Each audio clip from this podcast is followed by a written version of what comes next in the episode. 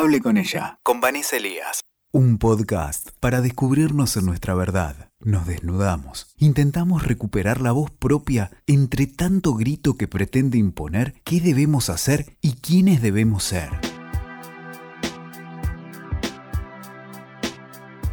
Hola, soy Vanessa Elías y hoy eh, les vengo a hablar dónde estamos las mujeres paradas en el contexto actual. Y me voy a referir solamente a la Argentina de la actualidad. No voy a tomar a nivel mundial porque la verdad es que varía mucho según las culturas. Lo que me vengo cuestionando y vengo pensando es la crítica exacerbada que se viene sintiendo desde el lado de las mujeres hacia las mujeres no solo a los varones, no solo al patriarcado, no solo a los micromachismos, sino como una intolerancia absoluta a toda aquella mujer que piensa distinto, o que yo considere que sigue tomada por el patriarcado, o que yo considere que ya debería haber decantado su tiempo de deconstrucción. Me hace mucho ruido esta imposición, muchísimo.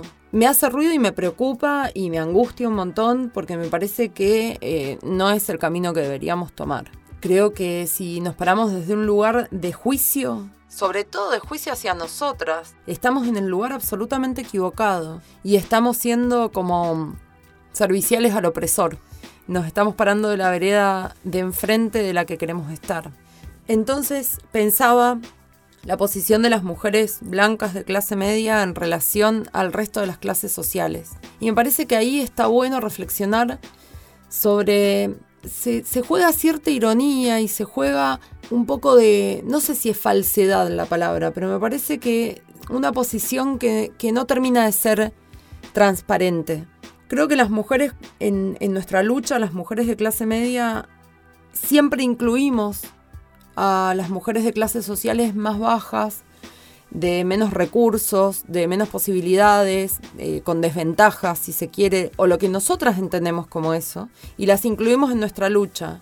Una lucha que quizás esas mismas mujeres no tienen ganas de librar o ni siquiera se replantean, y ahí podemos entrar a jugar y decir, bueno, sí, la verdad es que estas mujeres creen que eligen esto, pero en realidad están tomadas por este mandato patriarcal, entonces no están eligiendo. Por ejemplo, hace un tiempo me vi hablando con mujeres de, las villas y ellas, por ejemplo, comentaban que no estaban para nada de acuerdo con la legalización del aborto, una lucha que en general libramos, sobre todo para que esas mujeres puedan acceder a este derecho, que es fundamental para mí y muy importante, pero además sobre todo por esas mujeres porque sabemos que son mujeres que están en desigualdad de condiciones y que suelen tener una violencia de género, sufrir una violencia de género cotidiana que las expone a esto, a ser violadas constantemente, a que no se les permite usar métodos anticonceptivos, a que pueden tener siete, ocho pibes uno atrás del otro y es lo que tienen que hacer, ¿no? Es como el rol para el que llegaron a este mundo. Bueno, y entonces sí podemos cuestionarnos y decir, sí, esta mujer no quiere la legalización del aborto, pero porque está repitiendo el discurso del opresor, está, repitiendo el discurso del patriarcado, está tomada por eso está bien. Pero lo que yo digo es que las mujeres de clase media nos sentimos mucho más cercanas a esa mujer, empatizamos con esa mujer, le entendemos su micromachismo, le entendemos su patriarcado, creemos que no tiene recursos y además, de, cierta manera, también hay una hipocresía de condena ahí, porque entonces estamos diciendo que esto la condena a necesitarnos a nosotras como una especie de salvadoras. Lo digo un poco, ya sé que es un poco fuerte como lo estoy diciendo, pero lo digo deliberadamente, así como para que nos cuestionemos de verdad eh, el lugar que queremos ocupar.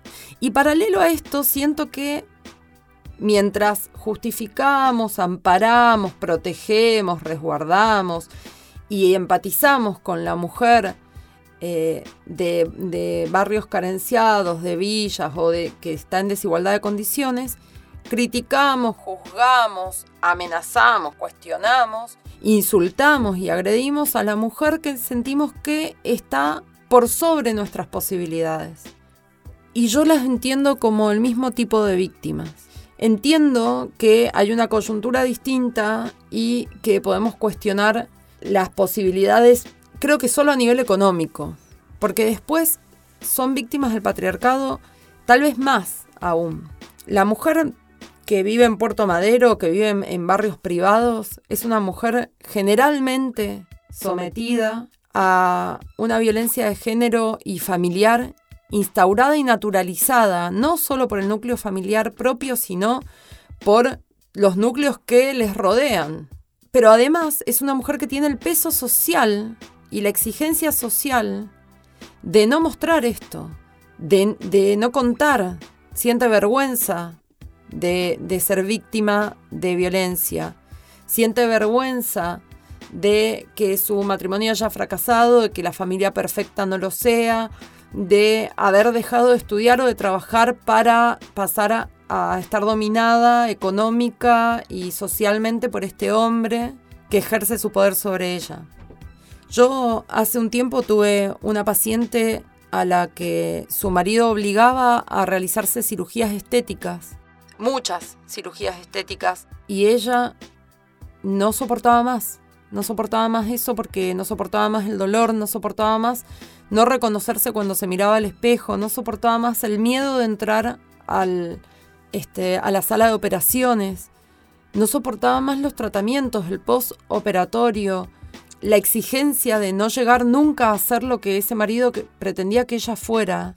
Y además, no soportaba más al resto de la sociedad, juzgándola por eso, creyendo que realmente ella tenía todas las posibilidades de irse de ahí con un marido que la tenía amenazada y que garantizaba que le iba a asesinar si se le ocurría irse. ¿Te acordás del caso María Marta? Bueno, de eso te hablo. Te hablo de una mujer que para la sociedad tiene todas las posibilidades y no las tiene. Te hablo de una mujer asesinada que fue mandada a matar por su marido y pero pasó como un robo, ¿sí? Te hablo de una mujer que además tampoco tiene justicia, porque si el marido es poderoso, tiene un montón de contactos y entonces ese asesinato siempre va a quedar teñido de dudas y de supuestos. Digo, te hablo de esta mujer y te hablo de todas las mujeres. Lo que te propongo es que no nos juzguemos entre nosotras, que no nos hagamos más daño del que ya está hecho. Para eso tenemos al opresor, para eso tenemos al patriarcado, para eso tenemos a los machistas, ¿no? Para el daño ya está dado me parece que está bueno aflojar un poco ahí. Entendernos, abrazarnos, querernos, en aceptar los tiempos subjetivos. Aceptemos que no tiene por qué eh, una mujer de cualquier clase social y de cualquier edad tener el mismo tiempo de construcción que tengo yo. No debería ser así. Es el proceso de cada cual. Y además, si no se construye si no puede salir de esta trampa del pensamiento, porque fuimos educadas así, porque hay una sociedad que lo sostiene, entonces, ¿qué hago? ¿Entonces te ataco? ¿Qué me diferencia entonces de un machista? ¿Qué me diferencia de eso que, a lo que critico? Yo no me siento distinta. Si tengo que atacar a Aracelis porque no se siente feminista o tengo que atacar a, la piba de Barrio Norte que hace em, danzas árabes y no sé qué, no me siento diferente.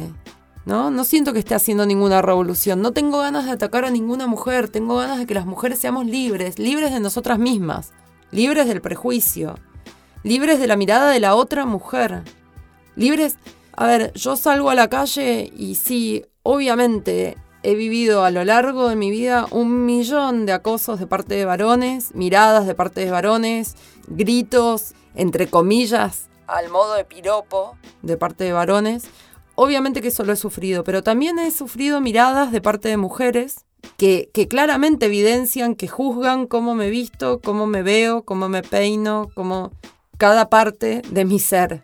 Y creo que eso lo hacemos todas o lo hemos hecho todas en algún momento. Y me parece que la lucha feminista debería ir por otro lado. Yo no tengo ganas de sentirme feminista criticando a otra mujer, a ninguna. Esto tampoco quiere decir que voy a pasar de largo las conductas que tienen que ver con una posición política clara, ¿sí? Podemos denunciar eso. Podemos denunciar, porque digo, sí, podemos denunciar a Mirta Legrand o no la vamos a denunciar porque es mujer. No, obvio que la vamos a denunciar.